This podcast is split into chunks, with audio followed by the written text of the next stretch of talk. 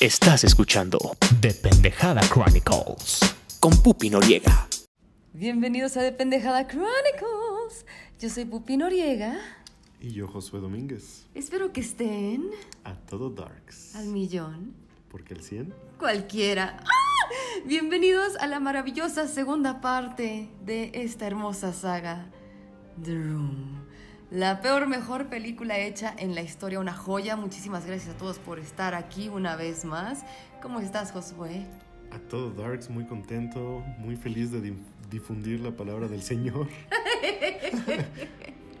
¿Cómo estás, Pupi Noriega? Estoy muy emocionada, le ha ido muy bien a nuestro episodio anterior de The Room. Creo que la gente está muy emocionada y eso que no les hemos contado absolutamente nada de lo que trata esta maravillosa película. Gracias, gracias, gracias por de verdad difundir la palabra del señor Tommy. Así es, espero que la hayan visto.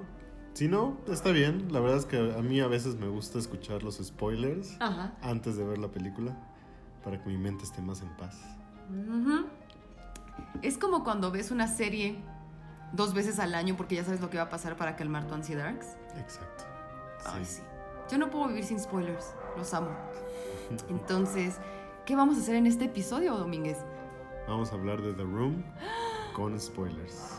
Y un disclaimer, este episodio está all over the place, porque así es la película, o sea, realmente parece que no tiene ningún orden, pero es que así es la película, espero que disfruten todos los spoilers, los datos curiosos, datos de color que hemos notado en esta película, que la disfruten un montón. Quiero también mandar un saludo a Puki Varela, que también le ha ido muy bien este episodio, gracias por grabar con nosotros, y sobre todo porque él también ya se volvió fans de The Room. Domínguez, veo que tienes un cuaderno aquí. ¿Qué es eso? Oh, decidí escribir una pequeña reseña para nuestros amigos ¡Oh! de The Room. Ok. Me, me sentí inspirado. Ok, adelante, por favor. Claro, claro. Intentar darle sentido a The Room es un ejercicio fútil. Cada escena es como sacada de un cuaderno de ideas de un director. Nociones anotadas para ser usadas después. Pero en vez de juntar estas escenas y crear una película coherente, se usaron las notas de manera directa. El director David Lynch, al ser cuestionado sobre el significado de sus complicadas películas, dijo, comillas, un film o una pintura, cada uno es su propio lenguaje, y no es correcto decir lo mismo con palabras. Comillas. Siento que eso pasa con The Room. Siento que es muy difícil ponerlo en palabras. Quiero que, que la gente escuche nuestros spoilers, nuestro review, pero que sepan que al final la experiencia es, es ver la película y que el significado al final va a ser la película, la película misma. Podría parecerle a la persona común que es cosa fácil escapar la realidad. Sin embargo, el lograr crear algo tan distinto de la realidad es un logro gigantesco. El comunicar sentimientos estéticos, el mostrar una flora y fauna psíquica es el verdadero arte. O sea, es- este... No sé si ha escuchado usted el término Uncanny Valley. Sí, sí, sí, me esto encanta. Que, que parece real, pero que no lo es y Sí. te causa... Siento que eso es The Room. Sí, sí. The Room es, logra alejarse lo suficiente de la realidad para comunicarnos sentimientos, para mostrarnos flora y fauna psíquica, cosas que realmente no existen, que teníamos muy adentro. Ajá. Y, pero aún así hay como sesgos de lo real y, y eso es lo que quiero enfatizar con mi reseña. The Room The Room. The Room logra colocar al espectador frente a la ventana que da al jardín.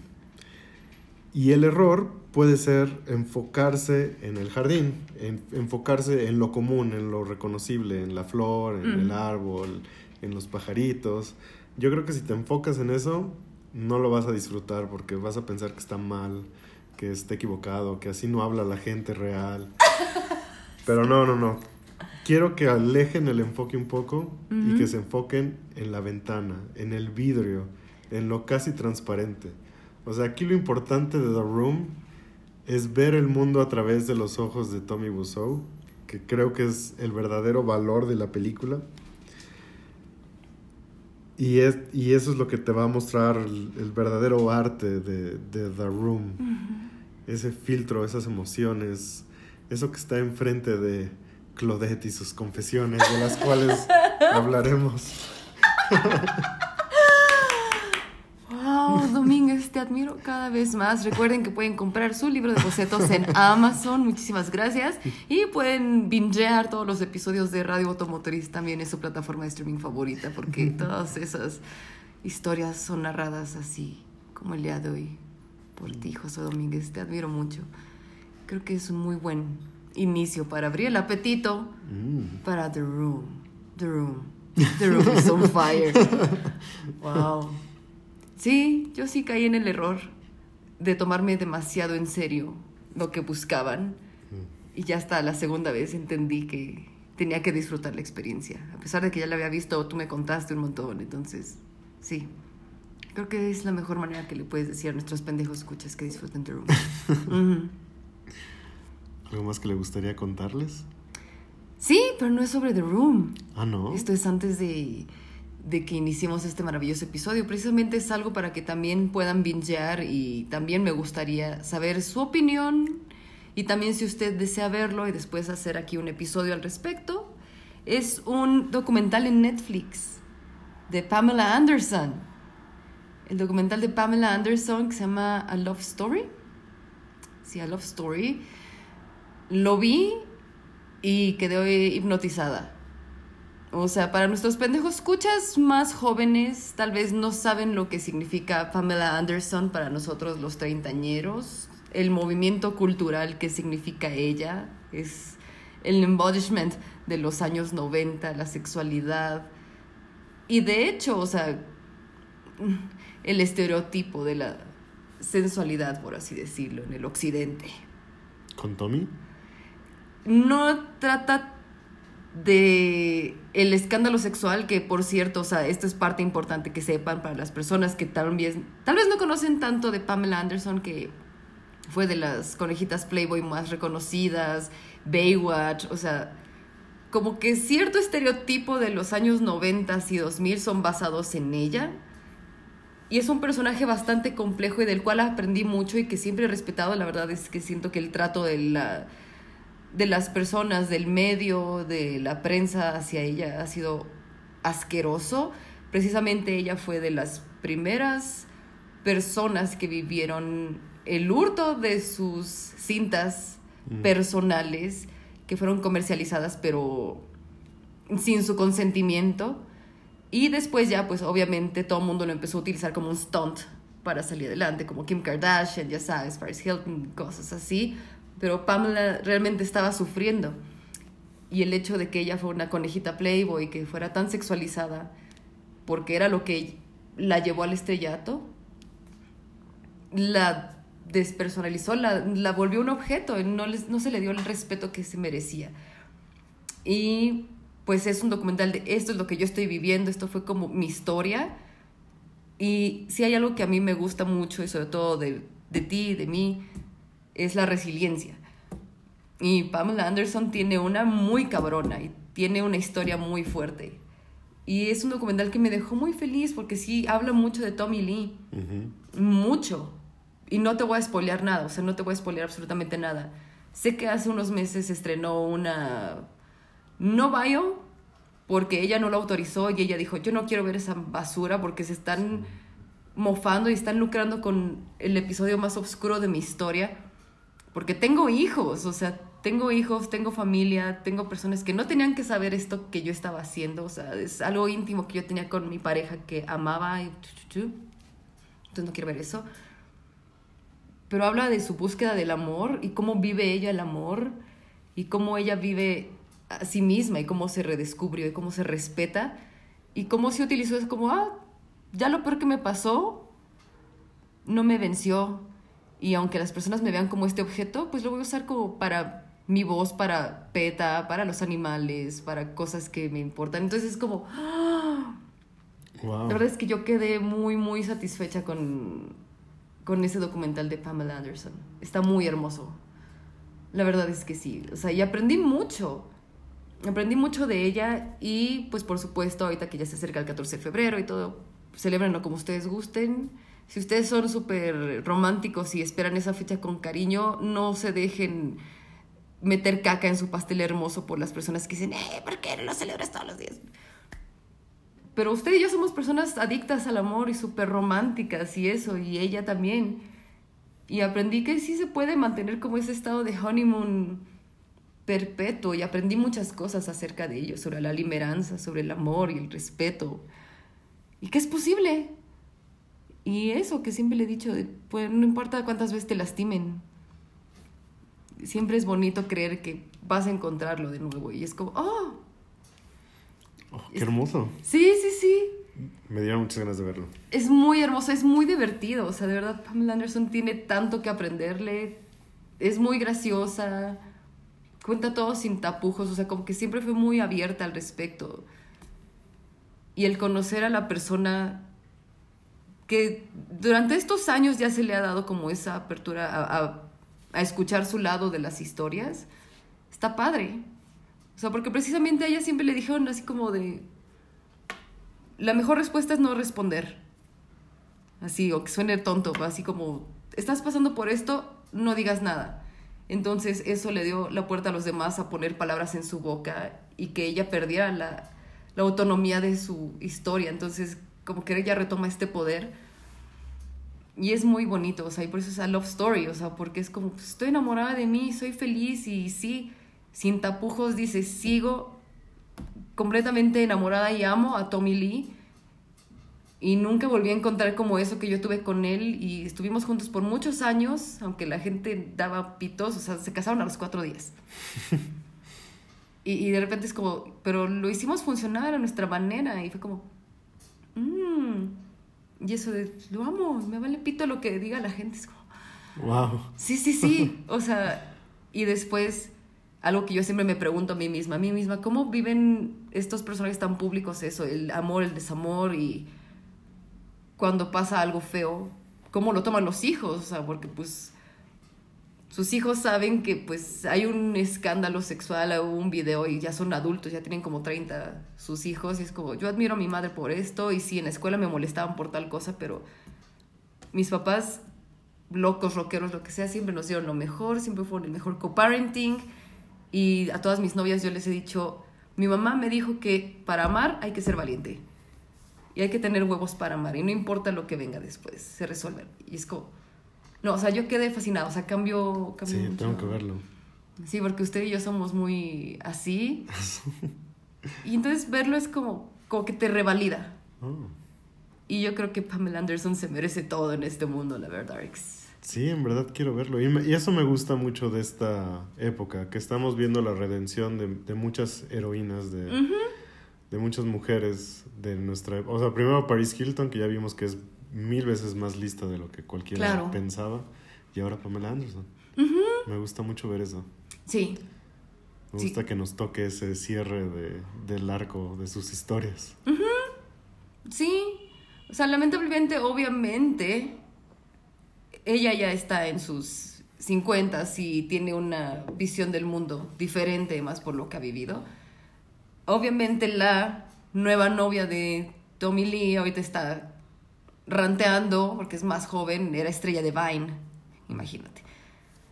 Y se está burlando de Pamela Anderson y de todo lo que vivió y todo eso. Y Tommy sí está así como...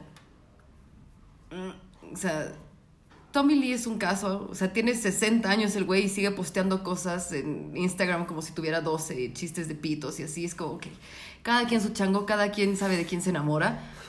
Pero la gente está trasheando más a la novia, así como de, güey, you, you, you're evil, o sea, no se supone que tenemos que apoyarnos como entre mujeres o entre sociedad, cosas así. Entonces, es una, un lindo arco de redención, está padre. Quiero verlo. Sí, sí, sí, sí.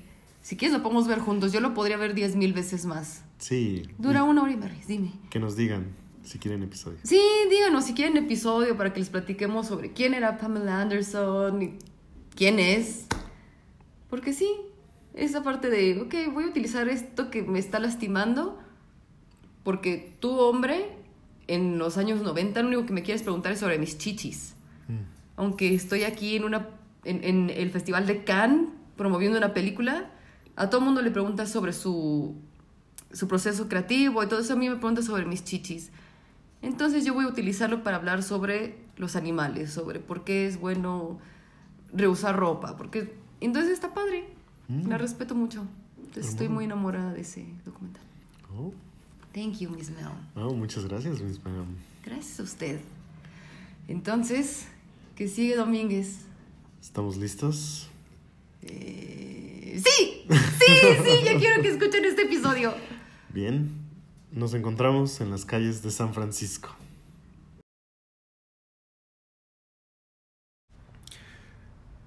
nos muestra la ciudad de San Francisco, donde sucede todo, y nos introduce a la famosa Room, donde pasa toda la historia.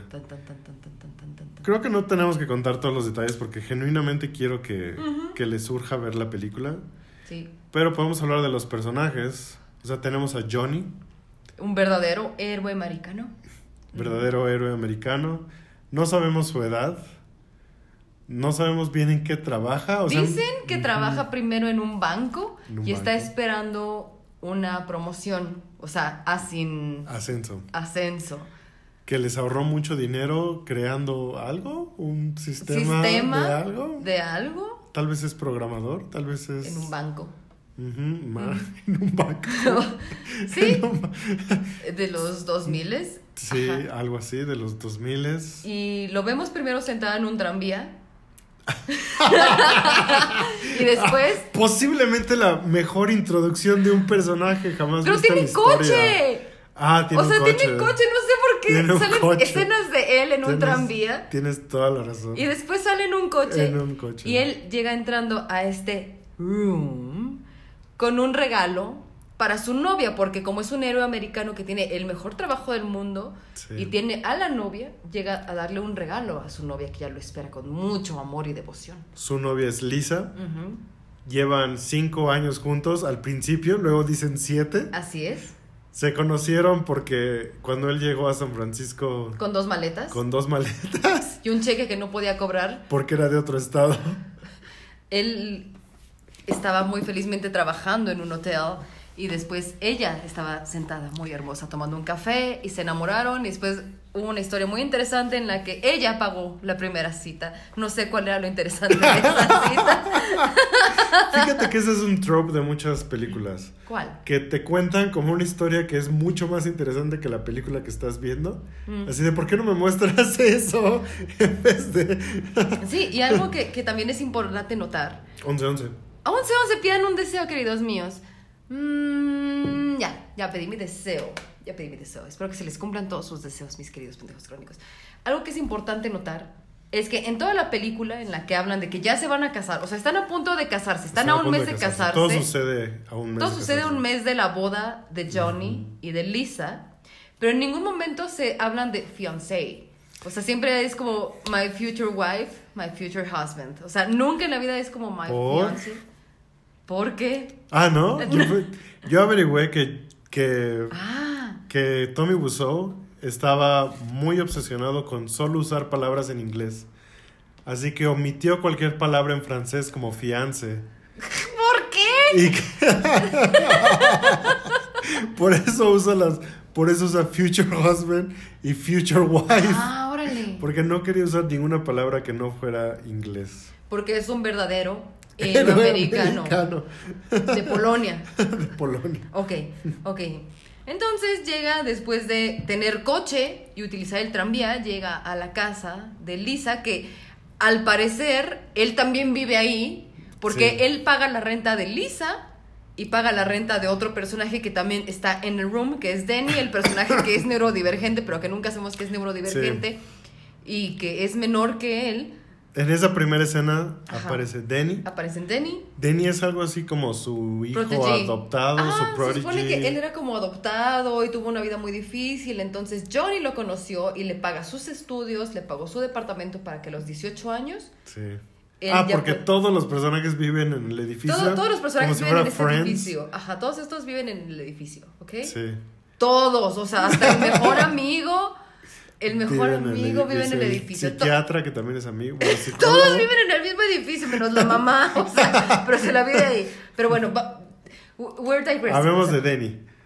ok. Denny es es raro. O sea, ahora que sabemos que es Neurodivergente. Victoria's Secret Angel, que es neurodivergente, tiene un poco más de sentido, pero es, es muy incómodo porque tiene como 16, Como 16 17 años. años. Le, le compramos su departamento Le compraron su y departamento. siempre está en el departamento de Lisa y de Johnny. Está enamorado de Lisa, que supongo que si nos hubieran dicho que es neurodivergente es algo cu- cute, Es algo- I guess. ¿Por qué? ¡Qué asco, no! Pero aquí solo es raro, es Ajá. medio incómodo. Ujú.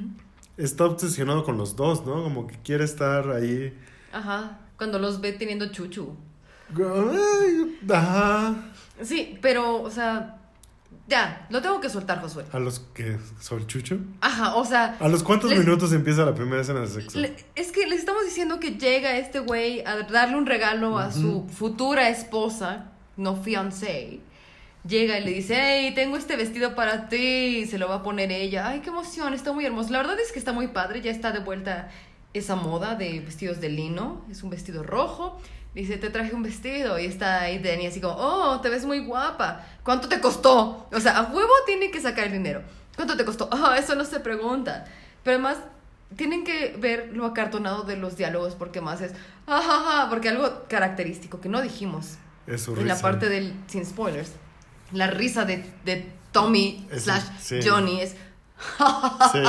jaja, anything for my princess, le regala su vestido, cinco minutos y ya estamos en la primera escena de sexo Sí. que dura años. Es una escena, o sea, pero más es un diálogo estúpido como de secundaria de, ok, ya me puse el vestido, ay, me voy a ir a tomar una siesta, ah, creo que te voy a acompañar. Y de repente Danny, el personaje que no sabíamos que era neurodivergente, que es un protegí al que le pagan su renta, dice, ah, ¿puedo ir a verlos? Y- y antes de entrar a la escena de sexo, en la que obviamente es raro porque Tommy slash Johnny se la cree mucho, pero está como penetrando el ombligo de la actriz. eh, El foreplay es darse almohadazos. Sí. O sea, todo, todo es muy raro. todo Sí, es o sea, si el foreplay es darse almohadazos, básicamente Denny los interrumpió mientras estaban en un faje extremo y ya le dicen que se vaya al diablo, se va y empieza la escena de sexo con desnudos muy extraños, o sea, es como un Golden 2, pero Así es. pero con pompis de Tommy Wiseau, Y su Anastasio. su Anastasio. Sí, que todo el mundo así como, ¿what? Y, y esto todo lo vemos en YouTube, o sea, no hay, no hay Ah, ninguna bueno, censura. No lo había pensado, ni siquiera lo pensé. O sea, yo creo Tienes que toda la razón, está en YouTube. está en YouTube Oh my god. y está todo full frontal. Wow, ni siquiera lo había pensado. Anastasio Chichi, o sea, no hay ninguna censura. La primera versión que se subió a YouTube la subió el mismo Tommy, pero Ok. esta es como de algún fans, pero no hay ninguna censura y no hay ningún disclaimer de tienes que tener más de 18 años para ver este contenido. O sea, yo no creo lo que había pensado, ni siquiera lo había pensado. Entonces, entramos a una escena de sexo Ujú. con rosas, por supuesto, Con porque you are my rosas. rose, you are my rose, you are my rose. Con lluvia O sea, artificial. Lluvia artificial, que no sabemos de dónde sale, Ujú. porque más el día estaba súper soleado, pero ya está lloviendo. Tienen sexo durante horas, al parecer muy placentero, Sí, en una sola posición. en una sola posición. Por supuesto, el hombre tiene que dominar. I guess. I sí. don't mind. I don't- mind. Sí, el diálogo durante el chuchu creo que es... Es mínimo. Ajá, y es justo lo que no quieres, que es él. Mm. O sea, como... o sea, siempre está el, como el, el diálogo de Django, de The D Silent. Sí, que, que el mayor... Que lo que se escuche más es el actor, ¿no? ¡Qué asco! No es precisamente lo que deseas. Oh, no. Yo, yo, yo veo porno, le quito el sonido. Yo le quito el sonido al porno. Sin embargo, algo que me prende mucho son los gemidos de hombre. Mm. Just saying. Just saying. Pero bueno, ya estamos en la parte con spoiler. Pero empieza el chuchu. Al parecer todo el mundo lo disfruta mucho. Dura muchísimo. Dura muchísimo la escena de sexo. ¿Qué onda? Sí, y de acuerdo con Greg Sesteros, la actriz no fue fan. Y por eso rehusaron las Y mismas por eso escenas de la rehusaron las misma mismas escena. escenas porque hay otra escena Otra de escena de sexo después. eterna. Que es la misma Es la misma de escena. Es la misma escena de sexo. Porque de acuerdo a Tommy, lo que iba a vender esta película iba a ser su trasero. Así es, y tenía que estar totalmente frontal. Que siento que no está equivocado. O sea, Hollywood sabe que vende con ciertas cosas. Mi amor, tú ya tendrías el Oscar. tú tendrías un Oscar si de traseros se hablara, mi amor. Oh my god. Entonces, Dura horas. Dura horas esa escena de sexo. Y de repente, mágicamente, ya es la mañana y él, ah, bueno, ya me tengo que ir a trabajar otra vez y ya está totalmente vestido. Le deja una rosa. Le deja una rosa porque obviamente es muy sexy que te dejen una rosa después del sexo, así como, bueno, mi amor, ya me voy a trabajar. Ay, qué emoción, porque ya te van a dar tu promoción a Sin Ascenso. ¿Y qué sigue? La ok, traición. La traición. La Llega traición. el mejor amigo de Tommy, que como dijimos dicen que es su mejor amigo siete veces, ¿era? You are my best friend. You are my best friend. Que es Mark, así Matt. Estelarizando a Greg Sesteros. Así es, o sea, pero Lisa le habla al mejor amigo de Johnny y le dice, hey, por favor, ven al departamento. O sea, nada más sube las escaleras. Ven al departamento. Pero en esto, Lisa ya puso velas, ya se puso un vestido sexy, ya puso vino. Entonces recibe a Mark con esto y así como de, hola, te estaba esperando. Entonces es como, what's going on here? Porque sí, Josué, tenemos que decirlo ya. Esta historia es sobre un triángulo amoroso. Así es. Tan, tan, tan, tan, tan, Mark lo piensa- tan, tan, tan, tan. ¿10 segundos? 10 segundos, Dice, o sea- pero Johnny es mi mejor amigo. Por primera vez. Y pues sucumbe. O sea, nunca, yo nunca entendí la química entre Lisa y Mark. O sea, yo no, yo no sabía. Ah, ok, yo nunca sí, entendí sí. si ya andaban desde antes o si apenas un mes antes de casarse le confesó sus sentimientos y le puso el vinito, las velas y el vestido sexy y le dijo, ¿sabes qué? Me gustas mucho, estoy muy enamorada de ti. Sabes, tienes toda la razón. Tal vez faltó como dos escenas. A un restaurante, un cruce de miradas. Sí, o sea, un, así. ay, ay, mira, él es mi amigo Josué. Era una jardinera, tal vez de la facultad de química, y así, Sí. oye, ¿te gustan los panepis? Y nos enamoramos en ese instante. Sí, o sea, que, que salieran como en un restaurancito con su guacamole con chapulines y de repente se viera como, ah, mira, Ah, hay algo entre... Hay algo ahí, o sea, porque dos. yo nunca entendí si ya se gustaban, porque Mark es como, Mark no tiene un gramo, un gramo, Josué, de deseo por Lisa. No. O sea, yo nunca entendí si la amaba, si sí le gustaba o qué onda. O sea, porque es como, eh, hola, eh, el vino, el vestido sexy, ¿qué significa todo esto? Me gustas mucho. Y de repente ya están, o sea, tienen todo el departamento, se van a las escaleras de caracol Sí. a tener sexo otra vez. O sea, llevamos 10 minutos de la película y ya van dos escenas de sexo. Ahora en las escaleras de caracol. Ajá. Creo que ahí no es You Are My Rose, creo que es otra Es canción otra, o sea, épica. cuando.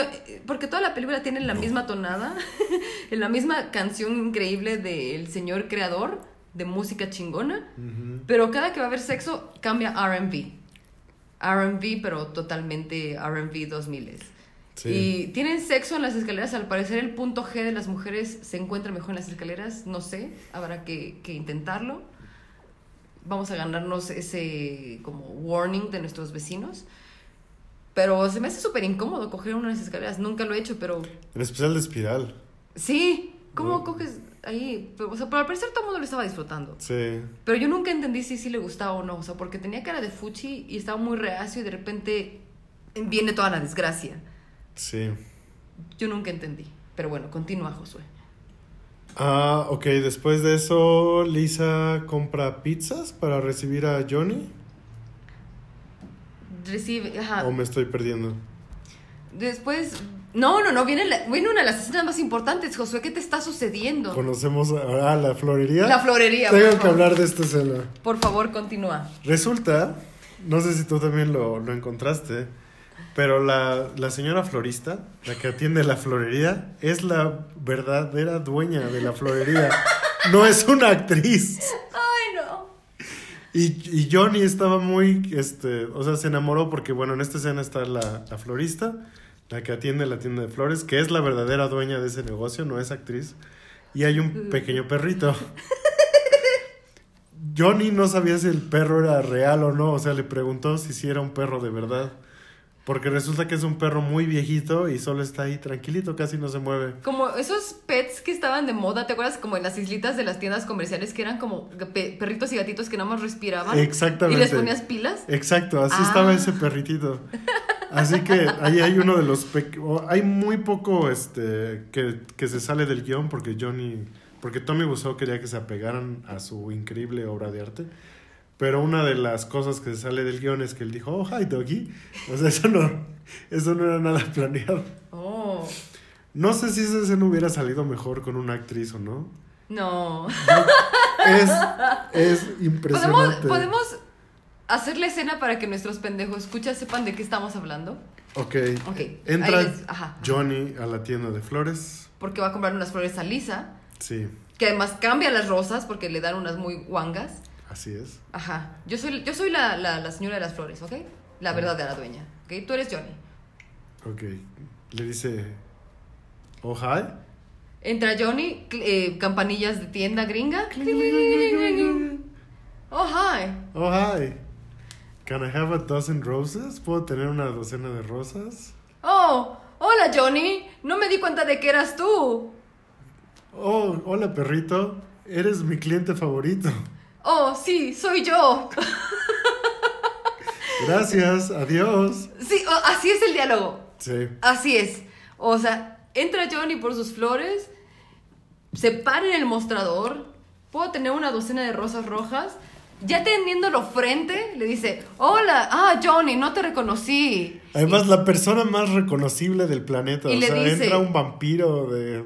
a tu florería y dice, oh, no te reconocí. Y diez minutos se- después, soy yo. Hi, doggy. Y cuando ya está saliéndose Johnny, le dice, eres mi cliente favorito. Y él, ok, thanks, bye. Así, ah, ok, bye. Así son los diálogos de esta película. Así es. Así son los diálogos de esta película. Entonces ya llega con un ramo totalmente diferente a Al la que casa. compró, sí, sí, al que sí. compró.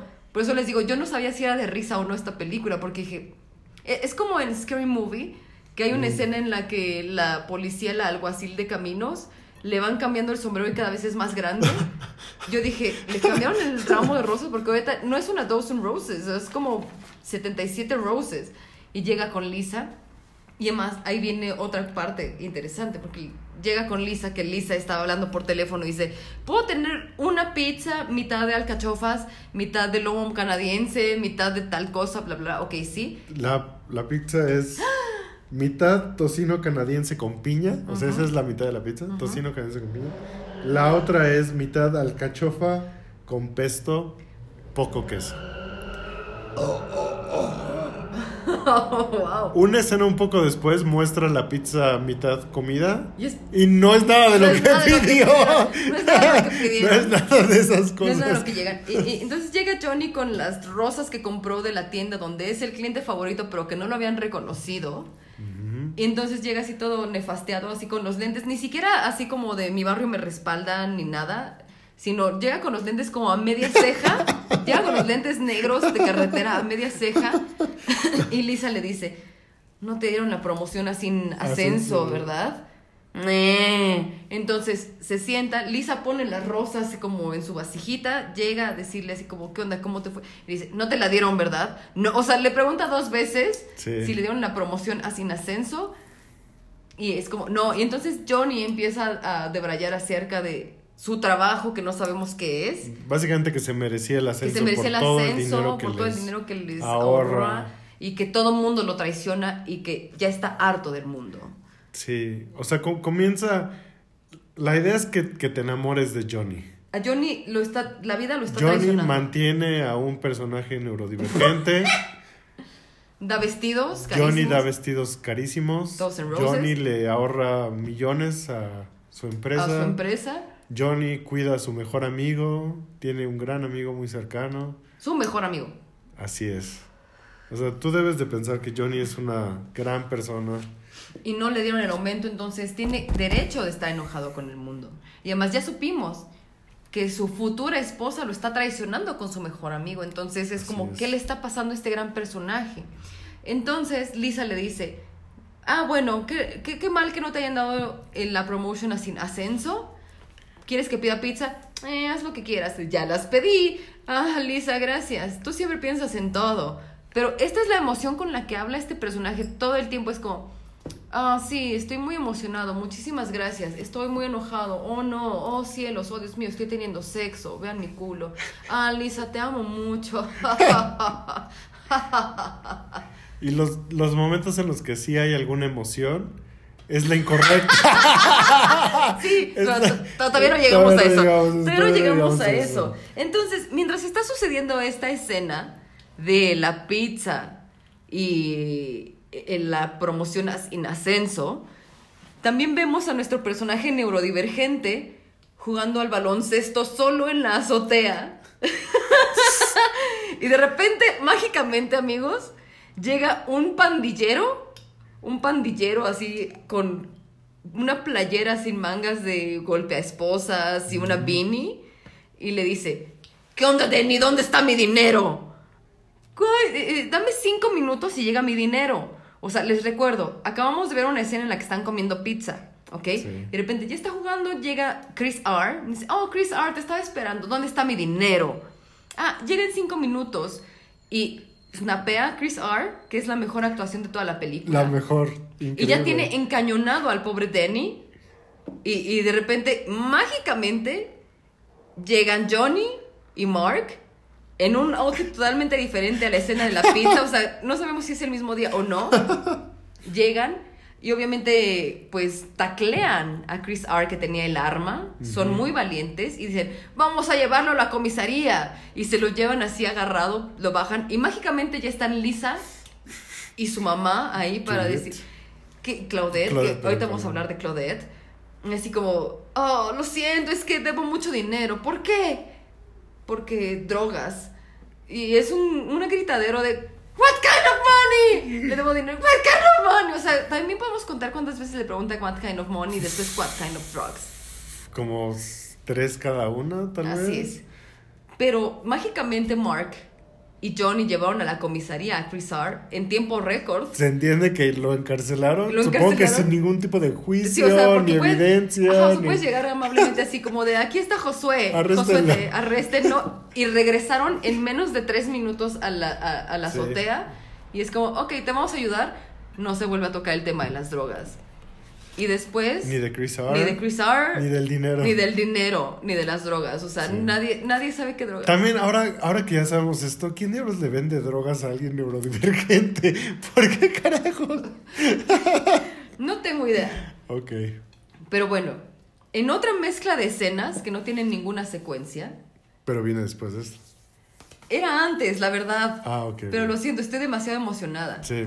Vemos la introducción de mi personaje favorito, que es Claudette. Claudette es la mamá de Lisa. Entonces Oh, Lisa está en su departamento ahí chileando porque se supone que ella trabaja, no sabemos tampoco en qué, pero pues y también sabemos que no tiene muchos amigos porque nadie le ha marcado por teléfono. Ah, sí, lo dice.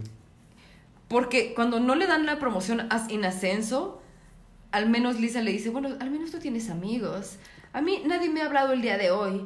Tienes razón. El mundo de los sistemas computacionales es muy difícil. Entonces, como, ¿cómo trabajas en sistemas computacionales si te la vives en tu pinche casa y nada más tienes una tabla de esas en las que pones documentos? Sí. Y es lo único que haces durante todo el día y forevereas y barres tu casa. Ah, porque además trae una, un clipboard. O sea, Trae ni siquiera trae una computadora, trae un. Ella no trae una trae computadora. una tablita Ella dice que, con hojas. Que trabaja en computación. A lo mejor es de esas programadoras, pero como de las punch cards que hacían los hoyitos en las hojitas es. y las metían. Sí, pero es un clipboard humilde, así como usted lo dice. Pero bueno, está ella así como muy fastidiada de la vida, así Sí. como de verga.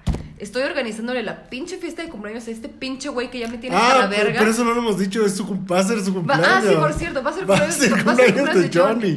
Sí, Sí, si, estamos sí, de- sí. estamos como debrayando, no se preocupen, tiene, Tienen todo el sentido. verla. Tiene todo, tiene todo el sentido del mundo, ¿ok? Sí. Entonces, va a ser. O sea, y, y además, por más, por más que nos enredemos, la película es así. Es así. O sea, todo sucede como en un orden muy extraño. Pero sí, va a ser cumpleaños de Johnny. Porque claro, qué mejor momento para traicionarte con tu mejor amigo que en tu cumpleaños.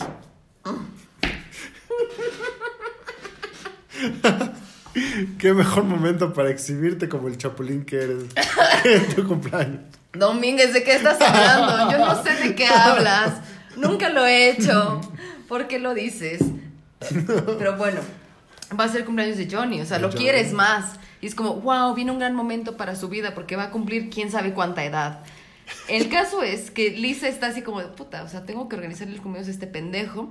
Entonces llega su mamá, porque además, en una escena totalmente random, como todo este episodio, llegan dos personajes al departamento de Lisa a fajarse y a decir que el chocolate es el lenguaje del amor y a tener sexo mientras comen chocolates y a chuparle la verga a un personaje que Sí. hace viscos como si fuera una...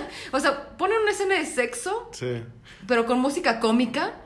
Todos vestidos, ahí sí todos no hay vestidos, nada no hay nada desnudos. full frontal ni nada. Pero sí, hagan de cuenta que dos personas entran a su departamento, dicen que tienen Tarea. cierto número de horas disponibles, ¿no? En lo que llega la otra persona, en la que llega la dueña de la Y casa. se ponen a fajar. ¿Por qué? O sea, ¿tienen ¿Qué llave? ¿Entran? ¿Quiénes son? No sé, o sea, entraron dos personajes a tener sexo al departamento de. Lisa. Y de repente entra Lisa, que está súper cansada de hacer compras para el cumpleaños de Johnny, que entran sin ninguna bolsa. Y entra con su mamá, Claudette. Y ella así como de, ok, ¿qué es esto? ¿Quiénes son ellos? ¿Quiénes son ellos? Dice ¿Quién- literalmente, ¿quiénes son estos personajes? Y Claudette es como todos nosotros, porque ella sí voltea a ver a la cámara y pregunta cosas directamente así. Ah, en la escena dicen, no, no me he dado cuenta, pero dicen que en la escena donde él está llegando a la florería, que alguien que está pasando en la calle saluda directamente a la cámara. Ahora vamos a tener que volver a verla. otra vez. Pero, pero sí, efectivamente, Cla- Claudette este, ve hacia, hacia la Hacia cámara. la cámara, la y mamá. pregunta quiénes son estos personajes. Es por eso que te digo que yo no me podía tomar en serio la película, porque de repente yo estaba súper así como de, ¿qué está pasando? O sea, ¿por qué de repente hay traición? Está el momento serio en el que él está hablando de que no le dieron su trabajo, o sea, no le dieron su promoción a sin ascenso. Y de repente entran estos dos personajes a tener sexo con música cómica. Aquí no les ponen RB. No, no sé. Y de repente y sus llega- caras son cómicas. Sus caras son muy cómicas, hace viscos mientras le chupan la verga. Y de repente entra la mamá a ver a la cámara y yo pensé que era como esos personajes como en, en Tropic Thunder, así como de, Ah. yo soy el personaje N3 token, entonces tengo que reírme para atrás, ja, ja, ja, ja, ja, cosas así. Entonces la mamá siempre, ¿quiénes son estos personajes que siempre entran a tu departamento? ¿Por qué tienen llave? Cosas así. Entonces ya, como que pasa esta escena. Todavía no llega el, el diálogo más épico de Claudette. No, pero, no llega. pero básicamente Claudette es una mamá muy conservadora. Quiere lo mejor para su hija. Y eso es lo casarse mejor- con Johnny. Claro, porque Johnny tiene dinero, tiene un trabajo estable, te da casita, te da ropita. te da- Eso fue lo que yo dije el primer momento en el que yo te conocí. Hace nueve años en la Facultad de Química, para quien tenga la duda. Te voy a poner.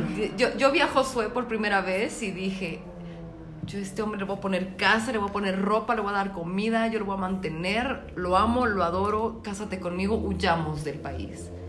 Nueve años después, enos aquí. Enos aquí. Lo hice. Lo cumplí, te lo he cumplido, ¿no? Sí. Pero bueno, anyways. Entonces, por eso la mamá de Clo- la mamá de Lisa siempre es como, no, Johnny es el mejor hombre del mundo. Pero pues a veces es tacaño porque no quiere pagar mis deudas Ah, sí. Menciona que, que hay una deuda. de alguien más que ni siquiera es de alguien ella. más, Y es sí. como, ¿por qué tu futuro esposo no quiere pagarla? Y que Johnny le respondió, es raro, ja, ja, ja, ja. Pero bueno, continúa Josué. No, no, tú, ¿qué viene después de esa escena? Llega otra vez este Mark, ¿no? al departamento, otra vez como que es- que es muy mezclada, o sea, como que otra vez llega al departamento, vuelve a caer en los enredos de Lisa y después en la misma escena otra vez está mágicamente la mamá platicando con Lisa y llega el otro personaje por sus calzones. Por sus calzones. Llega por sus calzones, una escena cómica. Y, y no sé. Después ya están todos en un, en un como pasillo del mismo edificio de departamentos. hablando. Atrás, ¿no? Hay como un Como un- este. ajá. O, o sea, sí, o sea, la parte de atrás del Como un edificio. callejón sin salida, pero abajo de- del edificio donde todo el mundo vive. O sea, de verdad, yo sé que estamos como yéndonos por Sí. mil ramas, pero es que así está la película. O sea, no hay ningún orden. Que No además averiguas que eso fue filmado en pantalla verde cuando había un callejón real exactamente igual a ese callejón. Y ahí se introduce un nuevo personaje, ¿no? No, no, no, no. No, todos están igual todos. Ahí él platica su historia como me pasó lo más chistoso. Dejé mis calzones mientras tu novia y su Mamá. mamá platicaban.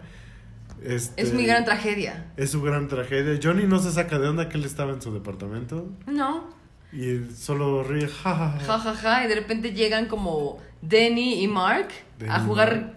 Ah, porque uno de los personajes más importantes de toda esta película es una pelota de fútbol americano. Entonces, en un callejón sin salida se ponen a aventar la pelota just because.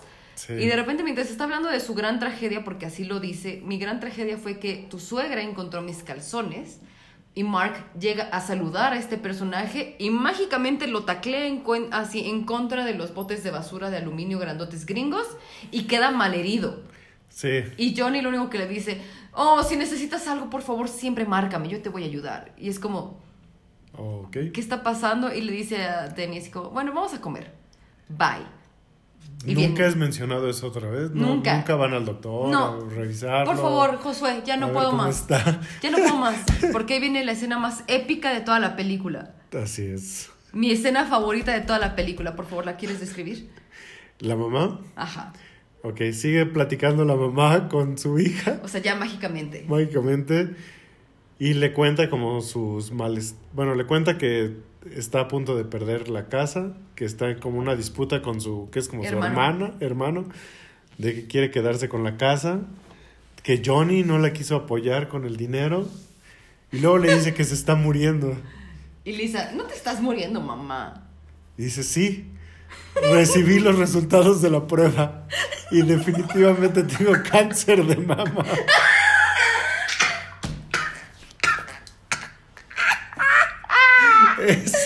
la escena más increíble. O, o sea, además es increíble porque, o sea, estos son spoilers, lo siento, no le quita nada a la película, véanla. Jamás vuelve a ser mencionado. Jamás nadie vuelve a mencionar cómo está. Pero dice Tommy que fue porque se curó mágicamente durante la película y por eso no se volvió a mencionar. O sea, esta escena vale absolutamente todo el oro del mundo. O sea, porque están tomando tecito amablemente. Sí. Entonces Lisa, que tiene su clipboard humilde porque trabaja en sistemas computacionales, y, y ella y su mamá están tomando café.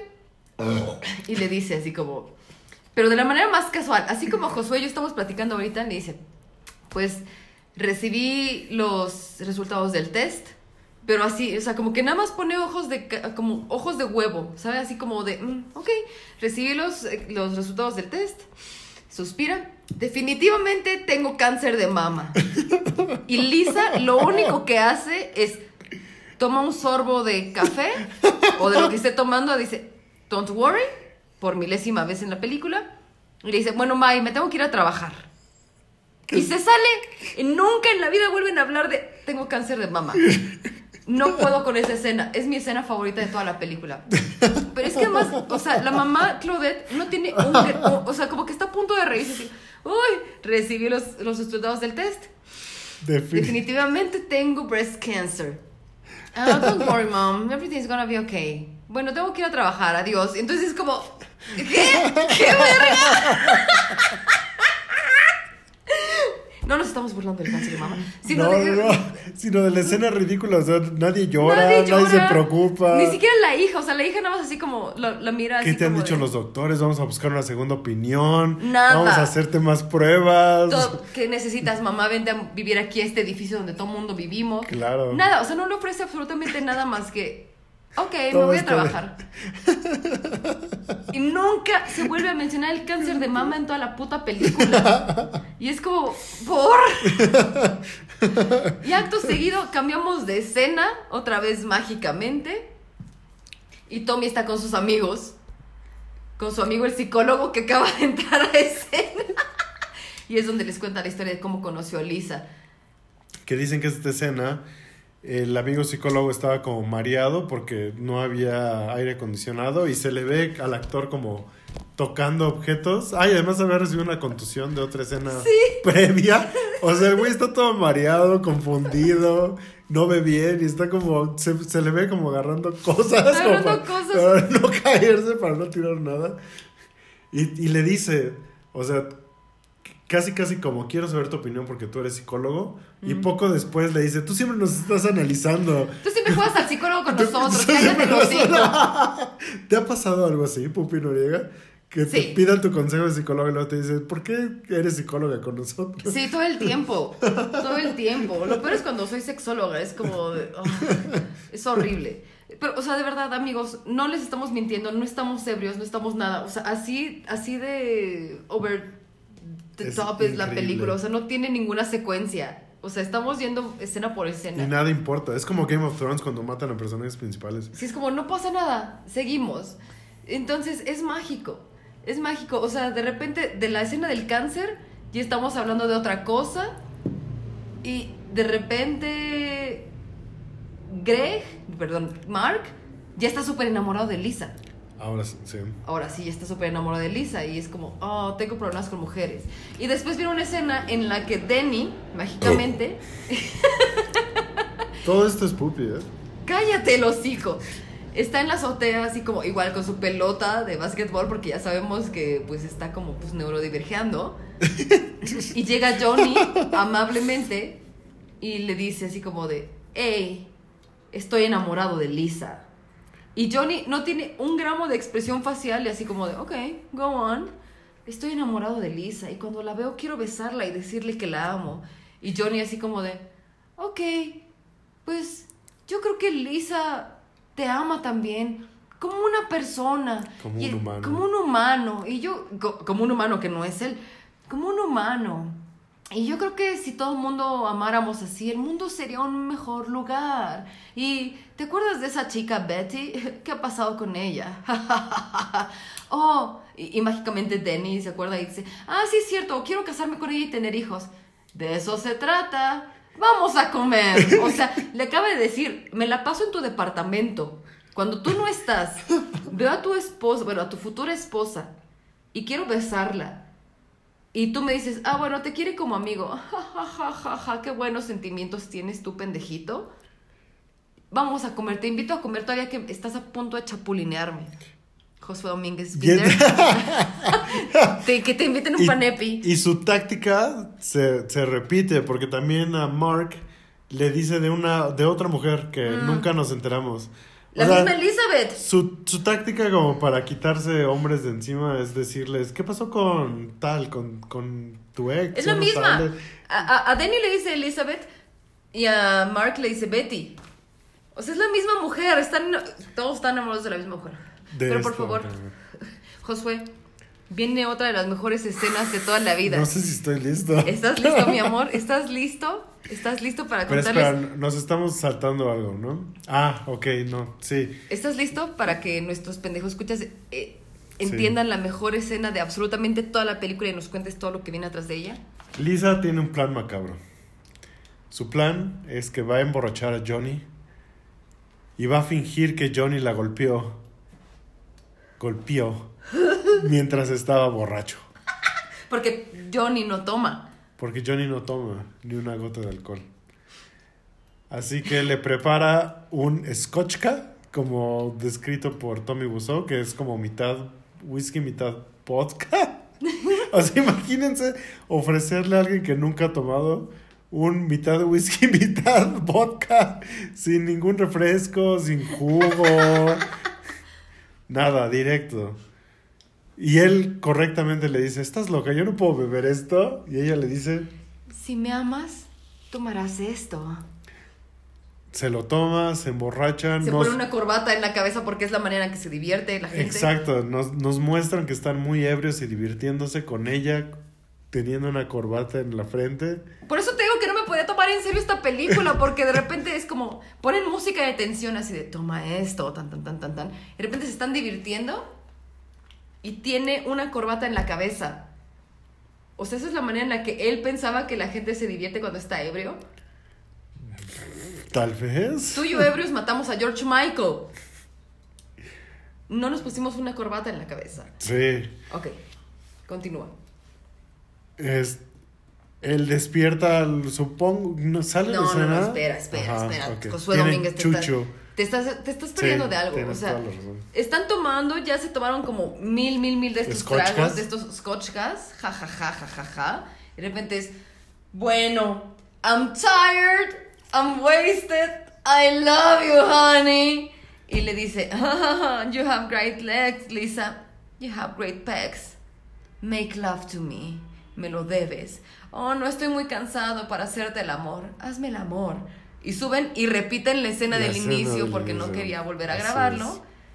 Pero esto le sirve a Lisa para decir que la golpeó. Así es. Y despierta totalmente Que me feliz. sorprende que no hayan usado el argumento de rape, o sea, tendría más sentido.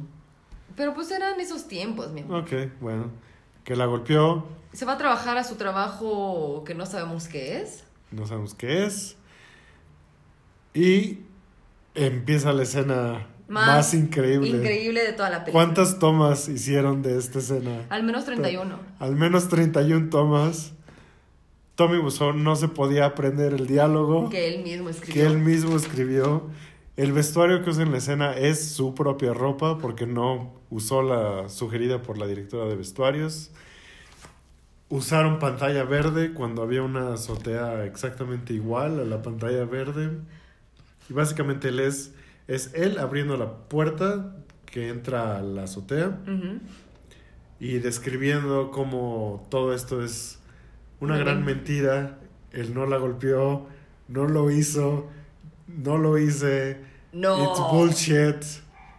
Y, oh, hi Mark. Es, es hermoso. Es, es la mejor escena de toda la película. O sea, si ustedes no han visto The Room, pero son grandes usuarios del internet, seguramente han escuchado un Oh, hi Mark, porque sí, es Tommy, bueno, Johnny, nuestro héroe, saliendo de una puerta falsa de la azotea y diciendo.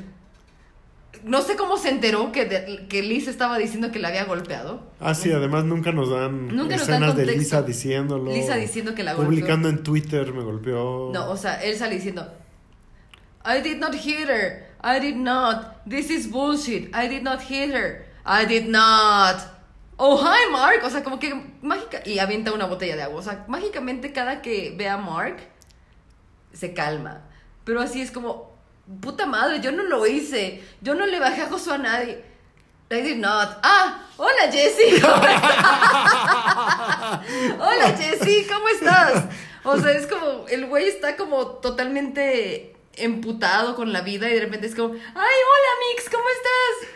Entonces es mágico y de repente viene otro gran diálogo, que es lo que les decimos de que este güey tiene las reacciones Oh, Dios. equivocadas en el momento Sí. totalmente O erróneo. sea, o sea, para, para empezar, entras a una habitación donde está tu mejor amigo.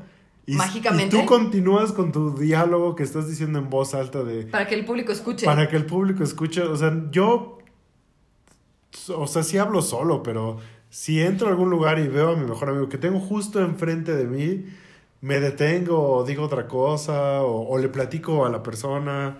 Pero no, él dice esto y inmediatamente, oh, hi, Mark. O sea, si yo estuviera aquí forevereando como en una azotea y de repente veo que entras tú diciendo, no le pegué, no fui yo, esto es mierda, y de repente, hola, yo sería como, ¿todo bien? Oh, hola, pupi.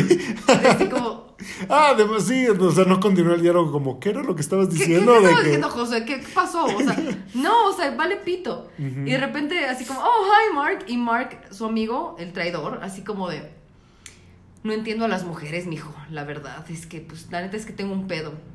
Y entonces viene otro diálogo maravilloso en el que Greg, bueno, Mark le dice así como de, no, pues es que las mujeres son muy complicadas y a veces salen, salen con sus berrinches y pero uno no puede vivir sin ellas. La verdad es que yo conocí a una mujer que tenía muchos novios y un día uno de ellos se enteró y se la puteó tanto que terminó en un hospital en la calle Guerrero. Y de repente Johnny, que está ya mágicamente sentado, tiene los brazos atrás de la cabeza, así como estoy relajadísimo de- después de que me acusaron de golpear a mi novia. Quién sabe quién la acusó porque nunca se sabe. ¡Qué buena historia! Bueno, vamos a comer. O sea, sí Tal está- cual, con una risa así. o sea, "Ah, great story, Great story, Mark". Mark. Anyways, vamos a comer. Y es como, te estoy contando una historia grave de una mujer que terminó golpeada. En y- un hospital. En un hospital en la calle Guerrero. Y Sí, se fun fact, si hay una calle Guerrero en San Francisco, no Por hay un supuesto. hospital en la calle Guerrero. Y, y este güey se empieza a reír. Y es muy maravilloso.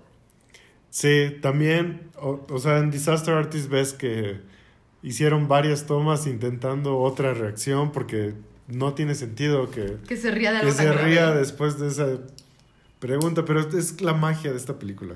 No tiene ningún sentido. No Exacto, es, es- no sé, es, es Dalí, es algo surreal, es... Buñuel se quedó pendejo. Exactamente, O sea, Buñuel se quedó pendejo. exactamente. Eh, eh, Entonces, eh, es como, ok, no sabemos cuál es el sentimiento real de Mark. O sea, él ya está confundido porque Lisa a cada rato se lo está llevando al departamento, Sí. lo confunde. Pero vamos llegando a una escena mágica en la que obviamente Lisa sigue planeando la fiesta de cumpleaños de alguien a quien odia. Pero en este momento ella ya les, o sea, tú y yo estamos platicando, Josué, de lo más casual, ¿no? Así como, oye, Josué, ¿cómo te fue el día de hoy? Oye, ¿mandaste este correo? ¿O cómo te fue? ¿Compraste tal cosa? Bla, bla, bla. Sí, sí, sí. Oye, ¿qué crees? ¿Cuántos Excels vendiste? ¿Cuántos Excels vendiste hoy en? Oye, y por cierto, fíjate que Jessica me pegó. Jessica es incapaz de pegarte. Jessica me pegó.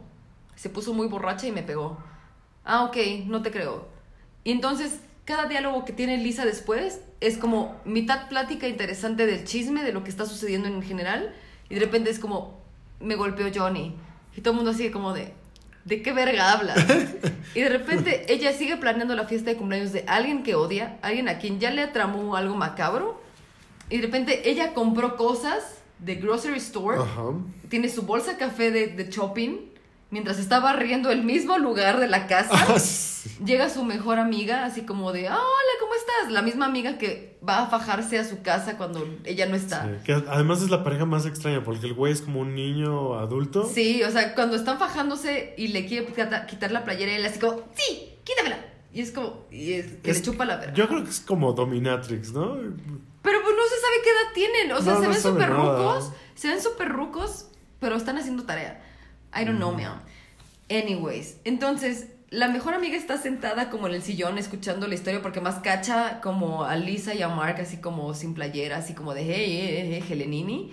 De repente es como, bueno, ustedes son muy graciosos, bye. Se va Mark, sigue planeando la fiesta y está arreglando porque es en esa misma noche. En la misma noche en la que otra escena se van a correr y van a jugar fútbol americano y de repente ya es de noche y de repente otra vez es de día, I don't know. Entonces está como la mesa llena de como sus groceries. De repente ella está diciendo, es que yo ya no quiero a Johnny, porque más a todo mundo se lo dice, yo ya no lo quiero, ya no, quiero andar con él. sí. Entonces, esta escena es muy graciosa porque ella tiene sus grocery bag y empieza a sacar cosa por cosa porque primero saca el pan Aplastadísimo. aplastadísimo. El pan más aplastado El pan más universo. aplastado de la historia, saca su pan y dice, ya no lo quiero. Lo pone en la mesa. Vuelve a sacar algo de la bolsa, otro diálogo. O sea, cada que saca algo de la bolsa del shopping, tiene que decir un diálogo. O sea, no lo puede decir mientras. O sea, como que tiene que sacarlo. ¿Lo ve? Entonces, fíjate que Josué hace esto, saca cosas y lo amo mucho. Es demasiado guapo. Es ¿Cómo muy... No, no, no tiene sentido esa escena. Y de repente es como, ok, sigo planeando la fiesta. Y mientras ella le va contando su plan macabro a la amiga. Y la amiga ah, no dice además nada. la amiga sabe todo. Es, un, es una estupidez. La amiga sabe todo, sabe lo del triángulo amoroso. Llega la fiesta. Y en la fiesta hay otro gran diálogo. Increíble. Ah, sí, llega la fiesta, ya tomo... Pero, pero es que te, te saltaste la parte en la que van a, en la que se toman fotos en Toxido. Ah, claro, sí, porque Sí, no, para te- prepararse para la boda, el, el novio, el soon to be husband, y los. Supongo que son sus. Su party, sus grooms. Sí, sus grooms. Se visten todos de tuxidos. Mark se rasura. Le Salte dice que se ve muy guapo. Y se van a tomar fotos. Y Mientras- por alguna razón juegan fútbol una vez más. No tiene sentido esta película, Josué. no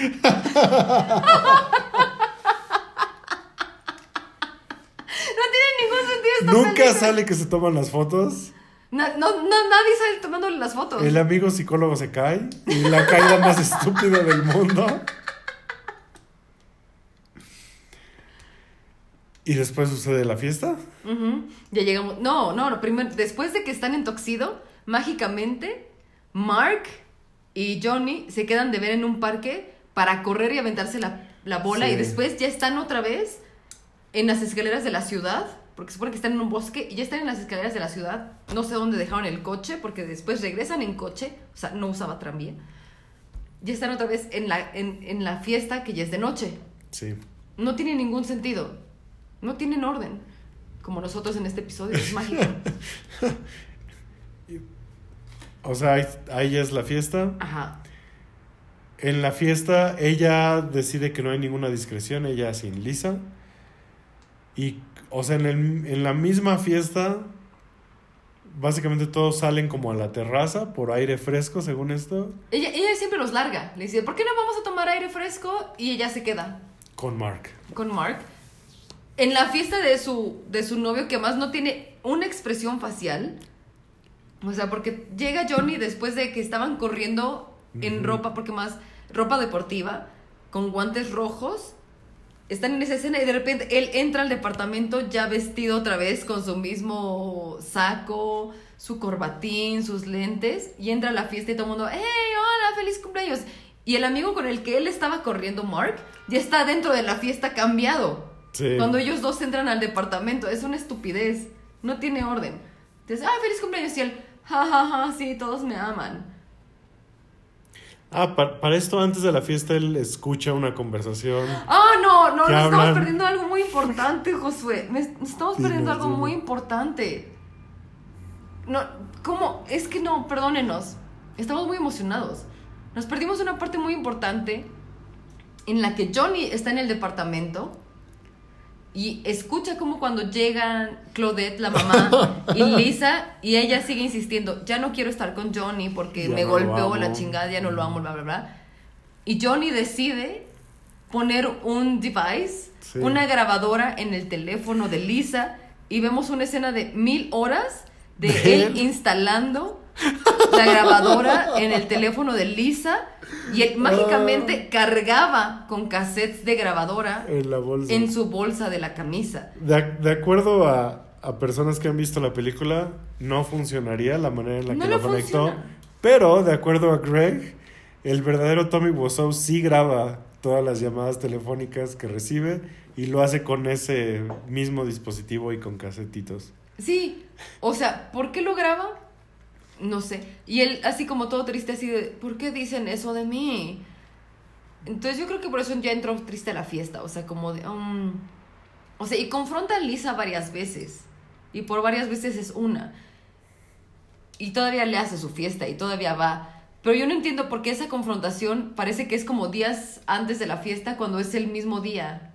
Pasaron cosas. Es que es estúpido. En, en la fiesta se agarra otra vez con el amigo. Le dice a otros amigos al, al psicólogo, ¿no? Y No, porque el psicólogo se supone Ah, que ese no, actor. este es otro amigo random. Este amigo random. Se supone que el amigo psicólogo, Ajá. como él sí es actor, él tenía otros compromisos para grabar otras cosas, pero como la grabación de The Room estaba programada para cierto tiempo, pero demoró demasiado porque además Johnny, Oh, bueno, Tommy, Tommy. siempre llegaba cuatro horas después al set. Se tardó más del tiempo, se tardó seis meses en grabarse esta película.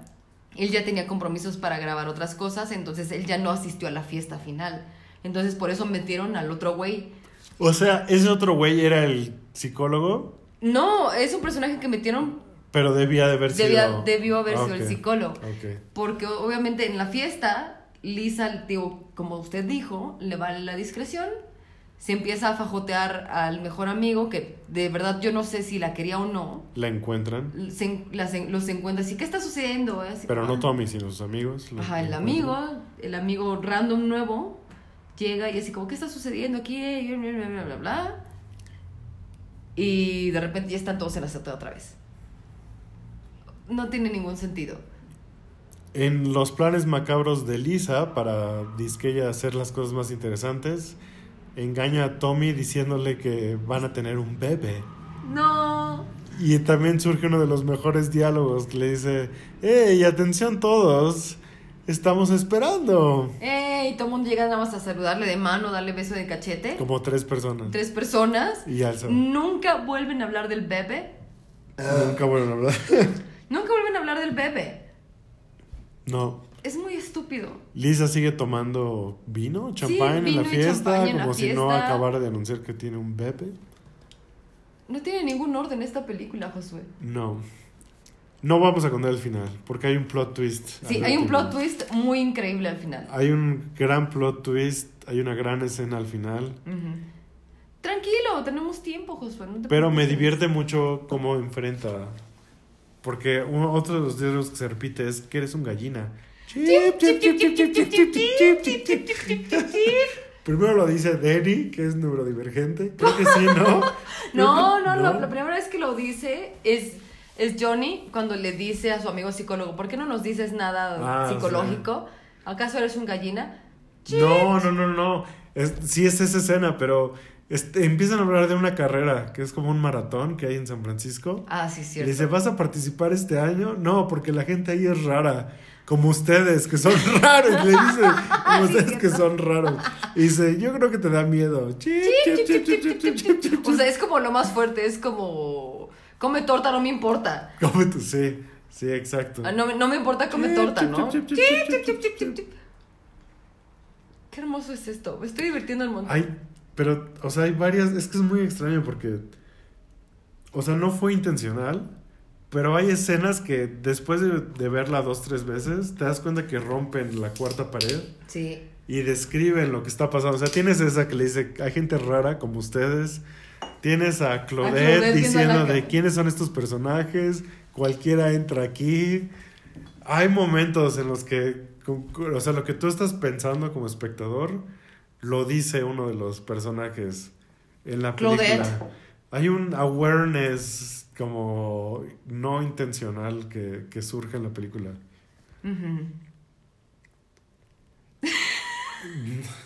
Es- ¿Estás, es ¿estás impresionado? Estoy impresionado. Tienen que verla. Tienen que verla. ¿Qué nos faltó? Todavía, todavía tenemos tiempo, Josué, no sé de qué hablas. Nuestro público nos ama y por eso siguen con nosotros, aunque nosotros somos un room. No hay product placement. No hay ni una sola No, marca. no hay ninguna marca. Disney. Disney. Disney Store. Disney, Disney Store. Store. Disney Store. Nos la ciudad a- de San Francisco le da las gracias, o sea, en los créditos hay como un agradecimiento a la comida corrida de ¿Qué? San Francisco. ¿En serio? Sí, dice thank you to the fast food services of San Francisco. ¿Qué? No sé por qué. Luego uno de los personajes, creo que fue... Ay, ya no me acuerdo quién. Este, pero, o sea, básicamente hace cuenta que su nombre era Michael y en los créditos dice Mike porque se le olvidó el nombre del personaje. No es cierto. Creo que era como Michael Scott y tenía otro nombre y le puso el otro nombre porque se le olvidó el, el nombre del Y- y- verdadero Y, justo, actor. Tommy, hay, hay como un, un nombre que se repite un montón como en varias eh, funciones, o sea, como de assistant to the regional manager who is Mr. Gusola, bla, bla, bla, bla, que era como su mentor, como su padre ficticio en la ciudad de San Francisco, Que nunca... que él se murió años antes de que iniciara la grabación de The Room. Pero se le, o sea, lo puso como él fue el editor de la película, él fue. Tu cara fue maravillosa. Yo no lo puedo creer. Sí, créelo, mi amor. Y la película tiene todos estos momentos de realismo que, o sea, o sea, la, la película es hermosa por todo lo que contiene. No le quitaría ni un segundo a la película. Le quitaría Pero hay- muchos minutos de sexo. Pero hay tantas escenas, o sea, ¿ves cómo conecta su grabadorcita paso por paso? Todo, todo el proceso de cómo conecta su grabadorcita. ¿Ves cuando va a comprar las flores? Que no nada más llega con las flores. Y además le dice que se quede con el cambio. que se quede con el cambio. Lo ves caminando por las calles de San Francisco hacia su casa. Esa es mi escena favorita de la película. Verlo caminando. Verlo caminando hacia su casita, Que tiene coche, por cierto. que tiene coche. En el, ¿qué, qué otras cosas como cotidianas salen? O sea, sale ella La, barriendo. ¡Ay! La escena de la cafetería. No, nos La estamos- escena de la cafetería. ahorita la decimos, ahorita decimos esa frase, porque esa es otra parte muy importante, José. ¿Cómo se nos pudo olvidar? Hay una escena en una cafetería. Ahorita les decimos de esa frase, porque quiero ir al baño. Ok. Ujú. Eruptos, baño. Solo porque tienes enfisema. Lo perdonamos. Definitivamente tengo enfisema. Recibí los resultados. Definitivamente tengo enfisema. Tenemos que hablar de esa escena de la cafetería, porque es épica. De las, de las pocas escenas que no suceden en The Room, es una que sucede en una cafetería. La cafetería se ve muy real. Yo creo que ahí se fue otra vez el, la locación, como la florería. Pero, o sea, en una película común y corriente. Tú ves a las personas tal vez Un ratititi. ya sentadas en su mesa, platicando, a lo mejor llega la, o sea, como algo muy tarantinesco es que ya están sentados en el diner, llega la mesera y les pide su orden, ¿no? Algo así, eso es como algo normal. No, aquí, aquí el genio de Tommy Wiseau es que ves a una pareja en la fila, ves lo que ordenan, que además es la cosa más estúpida del mundo, es como agua con un cheesecake. Un cheesecake y agua y un chocolate caliente, algo así. Tamaño mediano. Tamaño mediano. Y eso es ok. Después de ellos llega otra pareja a pedir también una orden con... O sea, ves dos órdenes enteras de personas que no están en la película. eh, extras por completo. Que creo que todos piden cheesecake. Sí. Luego los dos piden creo que café y... Y cheesecake mejor- y agua. y cheesecake y agua. Nadie paga. Nadie paga nada. O sea, solo ordenan y se van a Y les dicen, ah, eso es una gran opción. Esa es una gran opción, claro. Y después ya llegan los personajes principales, que en este caso es Tommy y Mark, a pedir un chocolate caliente, pide Tommy. Igual mediano. Y Mark, igual mediano. Y Mark creo que pide el cheesecake. Cheesecake. Y agua. Sí, o sea, todo el mundo pide lo mismo. Todo el mundo pide lo mismo. Nadie le- a nadie le cobran. A nadie. Se van a su mesita, platican Sobre el trabajo. sobre el trabajo. Porque más Johnny trae unos papeles súper importantes. Johnny trae unos papeles súper importantes que es como un sobre manila así random o verde. Son o sus hojas así. de Excel que vende. Sus hojas de Excel que vende, igual que yo. Exactamente. vende hojas de Excel. Exactamente. Y, o, o sea, yo creo que todos hemos tenido esa conversación donde estamos hablando humildemente sobre nuestro trabajo y de repente nos interrumpen con un, anyways, platícame sobre tu vida sexual.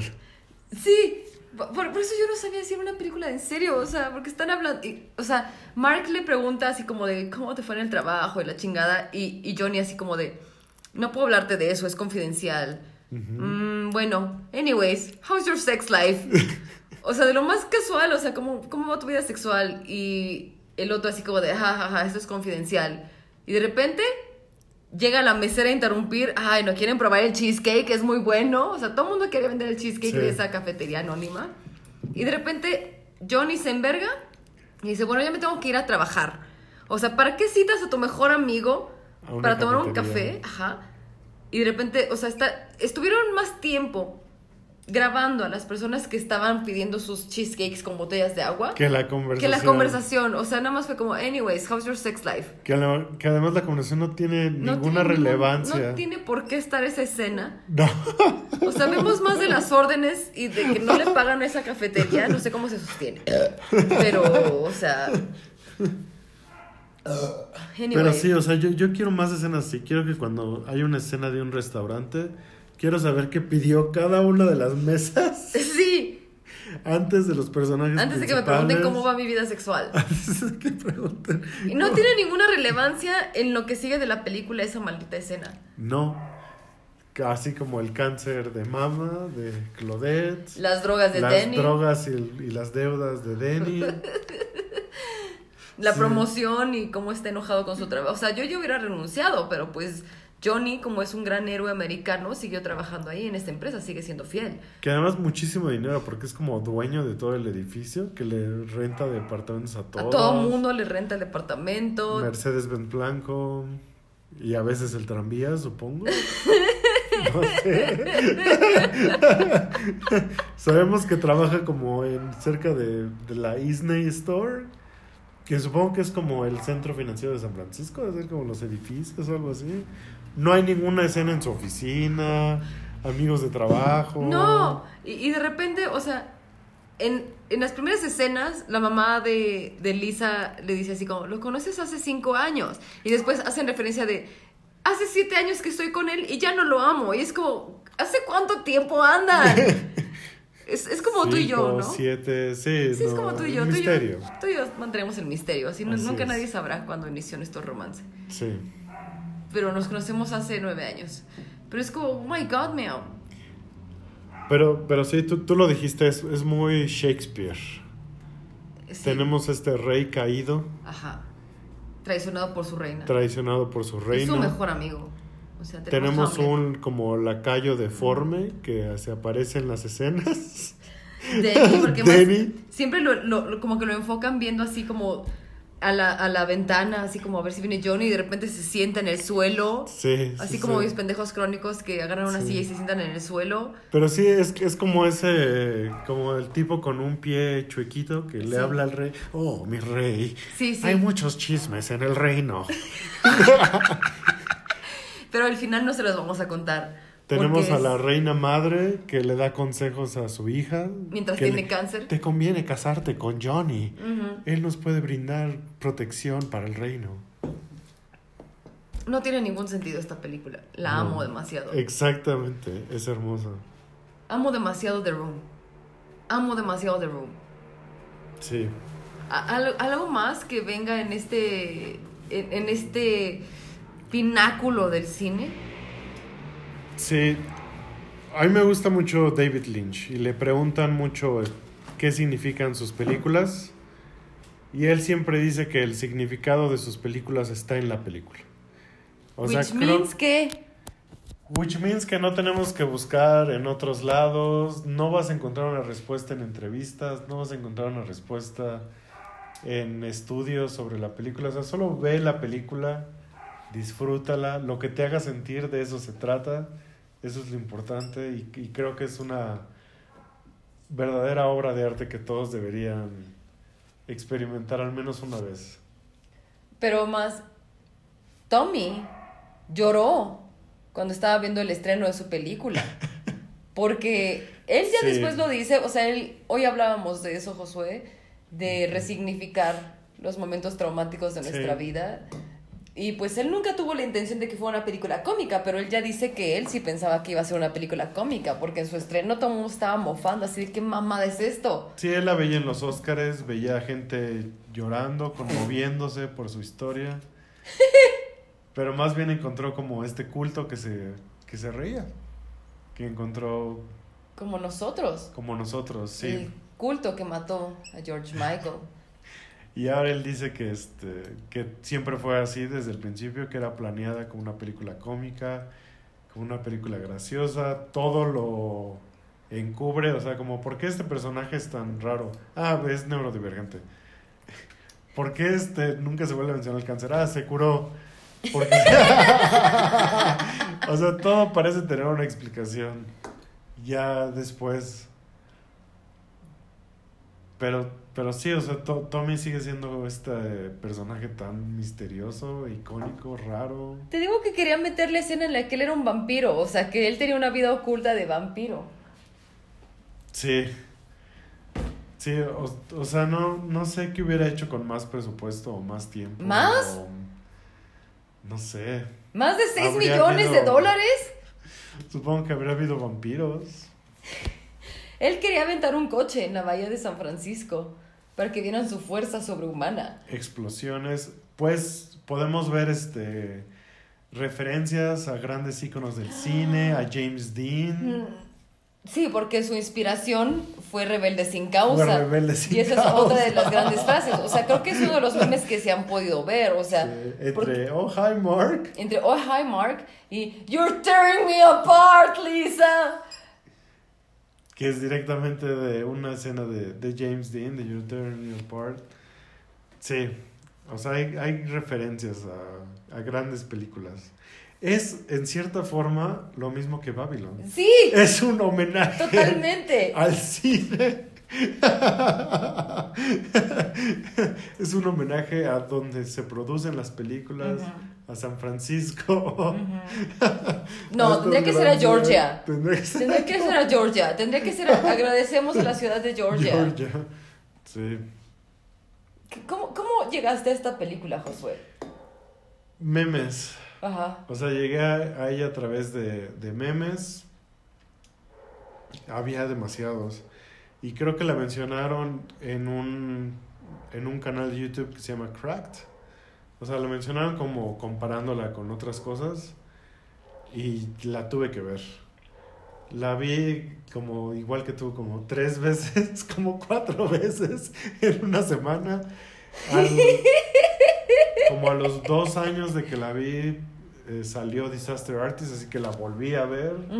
Y luego vi Disaster Artist y ahora la vuelvo a, a redescubrir contigo y volver a verla. y es, es increíble. Hay, hay gente que lee el mismo libro cada año. Yo, Yo vería... ¿Sí? ¿Cuál es el libro? 100 cepilladas antes de dormir.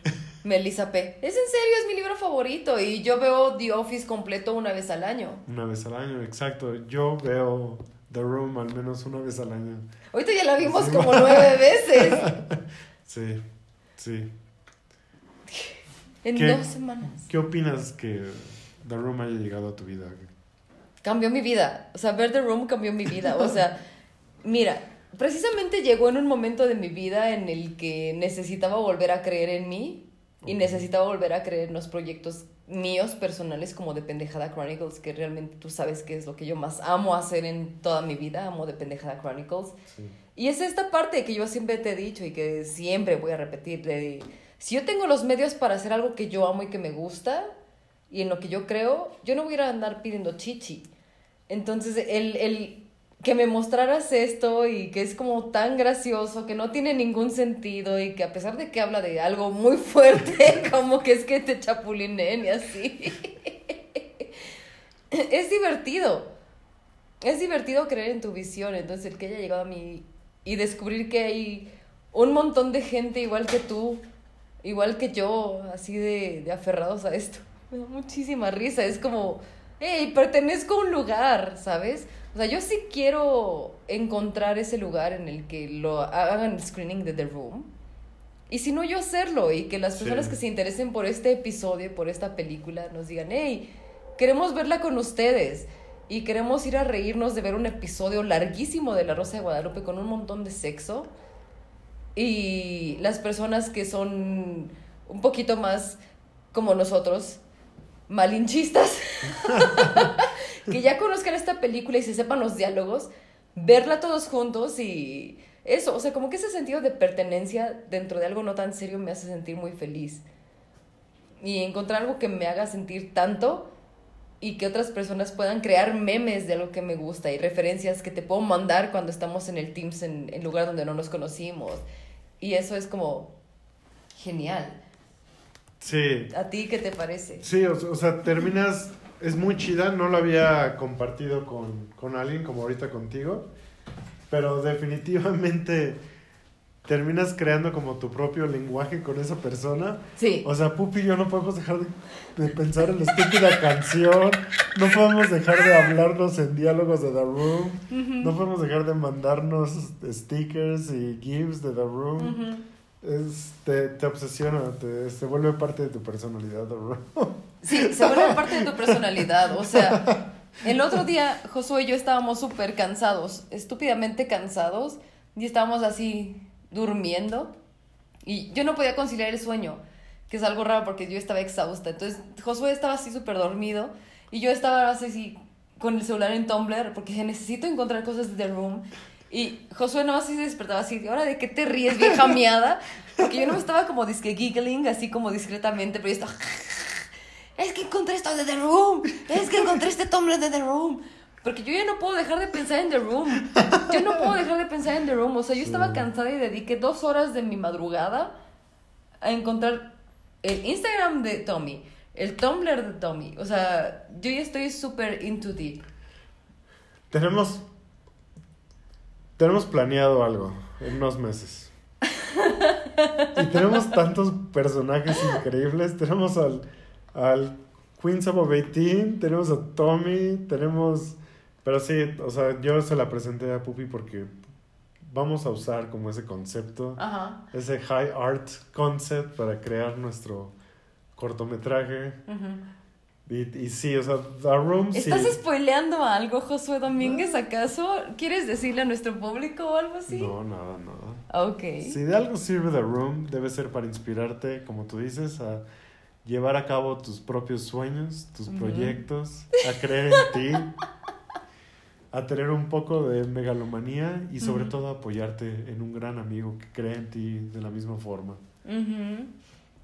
Sí. Y así como le hacemos en nuestros episodios de Pendejada Chronicles, que le coqueteamos a la gente con lo que viene. ¿Quién es el King above 18? Creo que si, si ya estás pensando en hacer una versión en YouTube de esto, lo podemos presentar en video, pero pueden visitarlo en TikTok, Queens and Kings Above 18.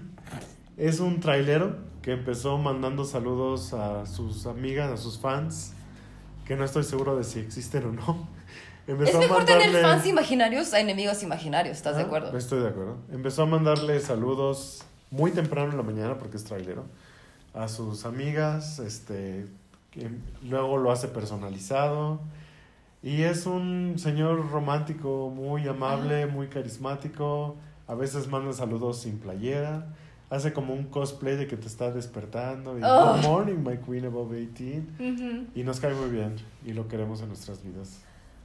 Josué, ¿qué me estás haciendo en esta vida? ¿Qué estás haciendo conmigo? Domínguez, es tu episodio. La vida es muy corta para gente aburrida.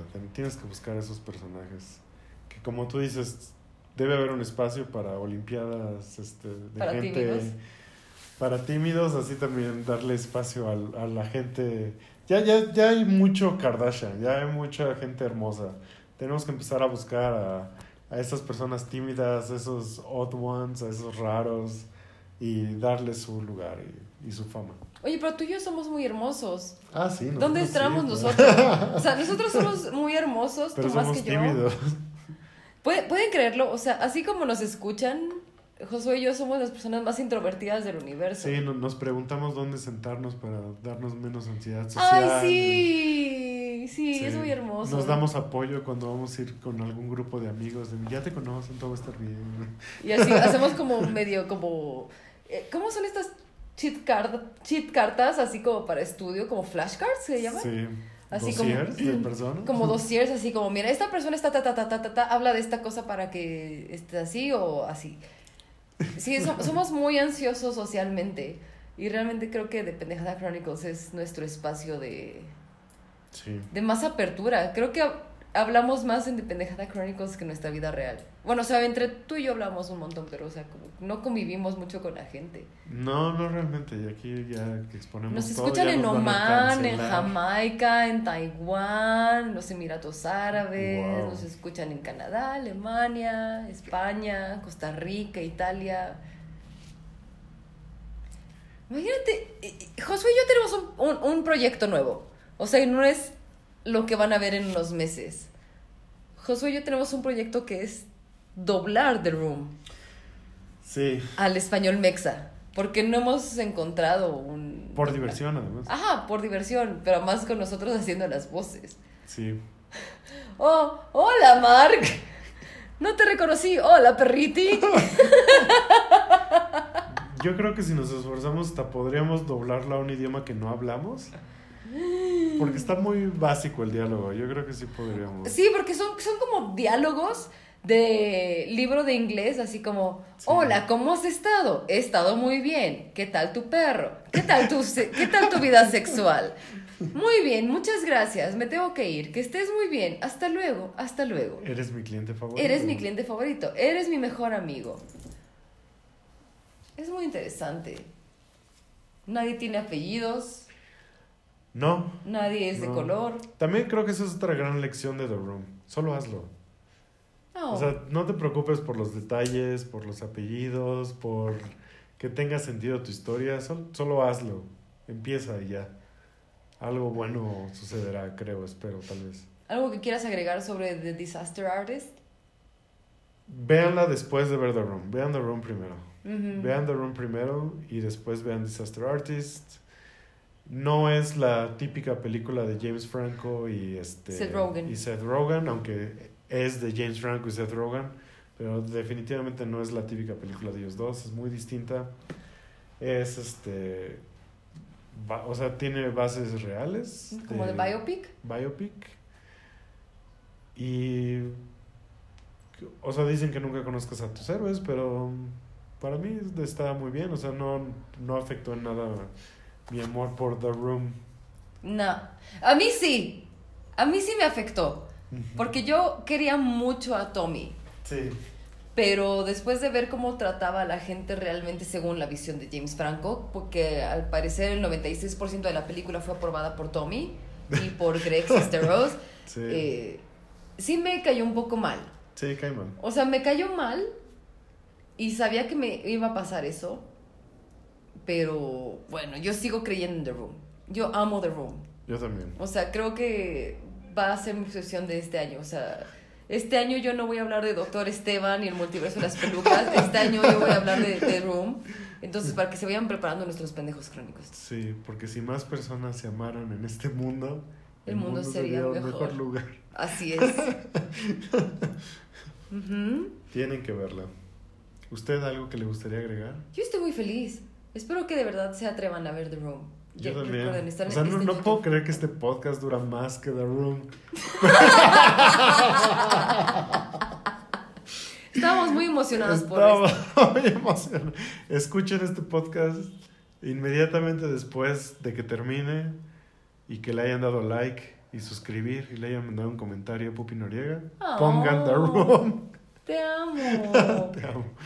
Pongan The Room y véanla relajados, tranquilos, con sus amigos. No piensen, Sí, no piensen las cosas. Es un episodio de La Rosa de Guadalupe muy largo y divertido. sí, oye, si, si algo queremos lograr con este episodio es que se reúnan con sus amigos, compren pizza, mitad alcachofa y pesto, mitad, Mitad. eh, tocino canadiense y piña. piña. Compren unas cervezas o compren vodka y whisky, se pongan una corbata en la cabeza y vean The Room. Critíquenla mientras va sucediendo. Si ustedes ya la vieron, señálenle, o sea, a las personas así, vieron una escena increíble, cosas así. O sea, diviértanse un montón viendo The Room. Piensen en Josué y en mí. Y para nosotros será un honor hacer un screening de The Room. Sí. Será muy divertido. Imagínate en un parque, así como una proyección, así, un, un cinema. Tal vez algún día sería un gran sueño hacer el screening en algo como Bellas Artes con orquesta en vivo. ¿No has visto cuando hacen como Sí, sí, sí. orquesta en vivo de estudios Ghibli o de Star Sí, Wars? sí, sí. Así una orque- orquesta en vivo con screening de The Room. The room is on fire. Ya tenía que decirlo. Llevo todo el maldito episodio queriendo decirlo. Pero sí. Es tu episodio. Tú sabes cómo terminarlo. Amigos, esto ya duró más que The Room. Yo me divertí mucho. ¿Usted se divirtió? Me encantó. Pupi Lloré de. Noriega no tiene enfisema. No tengo enfisema. Ella nos acompañará en todos los episodios. Yo ¿O no? secuestré un poquito este episodio, pero me divertí mucho. Ya quiero platicar con Puki. Ay, sí. Creo que se vienen cosas muy divertidas. Seguramente seguiremos referenciando a The Room. Por favor, véanla para que entiendan las referencias y los memes y los quotes. ¿Usted cómo se quiere despedir? Ah, yo estoy feliz de que tomes el control de este podcast, que es tuyo, es tu residencia, entonces haz conmigo lo que quieras. Oh Hem- hembra, esclava, mujer, sí sea así, hembra, esclava mujer. Hembra, esclava, mujer. Ah, ah, reina, esclava, mujer. Yo soy feliz de que me invites a tus episodios. No, muchas gracias por invitarme. ¿Quiere platicarnos su peor pendejada? Mi peor pendejada fue casarme. La primera vez que me casé. Sí. ¿Quieres que te platique de eso? ¿Quieren que platique de eso, mis pendejos crónicos? ¿Qué detalles quieres darnos? Mi peor pendejada fue casarme. O sea, si realmente nunca me habían preguntado eso en mi podcast. Gracias. Mi peor pendejada fue casarme. Porque yo no había olvidado a un güey. Yo me casé porque estaba emputada. O sea, yo me casé como rebound con el primer güey que se me cruzó. O sea, ni siquiera fue como alguien que me gustara, algo así. O sea, fue la primera persona que se me cruzó enfrente. A los, en la primera cita me propuso matrimonio. ¿Quién propone matrimonio en la primera cita? I don't know. ¿Quién es el pendejo que acepta? Fui yo. Y me casé porque yo dije, yo no quiero pasar por otra vez esta parte de tener que salir con alguien, conocer a los amigos, a la familia, a la...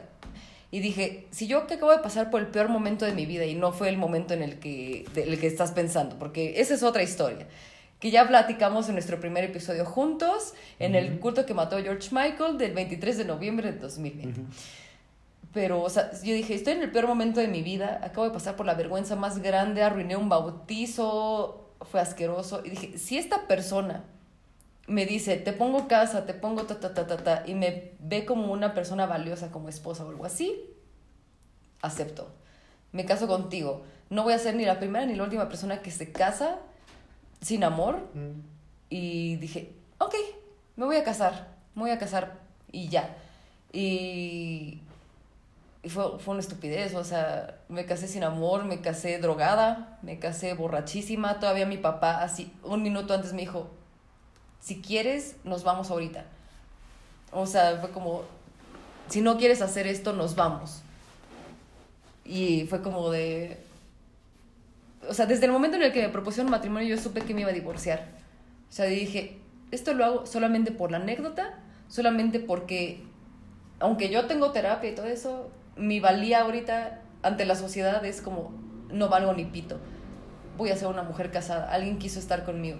Entonces fue por eso. O sea, esa fue mi pendejada. Me casé just because, o sea, solo como de, no quiero volver a sufrir. Y si voy a vivir una vida aburrida en vez de volver a sufrir, pues lo pago, ¿no? Eso fue mi peor pendejada. Y enos aquí. Yo voy por mis... No, yo no me voy a divorciar de ti. No, claro que no. Estás haciendo muchas caras. ¿Me quieres hacer preguntas? No, no, no. Yo ya he escuchado esta historia, yo sé más detalles. Sí. Pero eso fue mi peor pendejada. O sea, de verdad, yo quisiera, de verdad, haber dicho no. Mm. Pero ese día, o sea, como que a partir del 15 de septiembre, que fue el peor de- día de mi vida, a ese día que fue el 28 de septiembre, o sea, ni siquiera, o sea, ese día se murió José José. Ese día fue el accidente de la feria de Chapultepec. O sea, las, la- las letras rojas estaban ahí, o sea, Sí. las banderas rojas estaban ahí de no lo hagas. O sea, pero yo hubiera dicho, ok, acepto para que me den la champaña gratis del restaurante, pero al otro día te digo que no. Era la primera vez que yo salía con esta persona, entonces esa fue mi peor pendejada, así como de, pues sí, me voy a casar contigo solo para limpiar mi nombre. O sea, después como aceptas, así como ante todo el mundo, la cagué, Mm. o sea, y fue muy fácil, o sea, porque cuando les dije la verdad a mis papás, fue así como de, ah, yo también me casé a los 20 y de repente me aburrí y le mandé los papeles de divorcio. Ah, pues yo también me casé y la dejé por tu mamá porque pues yo no quería estar con ella. O sea, para mí fue por anécdota, pero vivir en esa mentira fue horrible. Y tener que emborracharme hasta quedarme dormida y drogarme hasta quedarme totalmente passed out para no tener chucho con esta persona. O sea, fue una vida estúpida, fue así como de, no, o sea, me acuerdo perfectamente que yo estaba todo el tiempo así como viendo al horizonte, así como de, estoy en off, odio mi vida, odio todo lo que me está sucediendo. Por más peda que me haya puesto en este bautizo, no me merezco pasar por esto. Entonces, eso fue interesante, se fue mi peor pendejada, casarme. ¿Y Casarme sin amor, yo contigo, yo supe que quería estar contigo desde el primer momento en el que te vi. qué? Yo también. Yo contigo. supe que quería casarme contigo, te iba a poner casa y todo eso, entonces. Sí, la próxima vez créanlo que vamos a estar sobrios, que no vamos a estar pensando en el divorcio, aunque los dos somos divorciados. Sí, Sí, definitivamente. Sí. La, verdad, eh, la vida da muchas vueltas y no tiene sentido como The Room, pero Sí. terminas en un lugar. terminas en un lugar increíble y la verdad es que muchas veces quise borrar de mi mente, mi memoria y de la mente de las personas que estuvieron ahí como esa imagen de yo fracasando y siempre quise así como le rogaba a Dios así de por favor que he hecho muchas cosas buenas como para que por un momento todo se haya ido al traste Sí. y sobrecompensé y e hice un montón de cosas. Dije, no quiero que esto haya pasado, o sea, no quiero que este 15 de septiembre existiera. Yo no quiero que todos los momentos feos de mi vida hayan pasado. Pero de repente cuando te veo y estoy contigo es como todo tenía que pasar por algo. Oh. Entonces, todas esas pendejadas me llevaban a ti, entonces estoy feliz. Mm, Te amo mucho. Te amo mucho. Gracias por este episodio, gracias por esa pregunta. Gracias a ti. Gracias a todos los que llegaron hasta acá. Sí. Después de haberte escuchado, estoy seguro de que no les va a dar pena contarnos sus peores pendejadas. Creo que tú y yo hemos cometido muchos más grandes. Pueden contarnos. Pueden contarnos. Pueden contarnos desde dónde ven The Room y en qué idioma. ¿Y dónde te pueden encontrar? Ahí me pueden encontrar en Instagram como L-A-N-O-R-I-I, la Nori. ¿Y a ti? En Instagram como solo.soy.josué. Solo soy Josué. José Domínguez, humilde servidor. Esto fue La Pendejada Chronicles. Esto fue The Room. Espero que les haya gustado. Espero hayan llegado hasta acá. Por favor, lleguen hasta acá. Los amamos. Nos escuchamos pronto. Bye.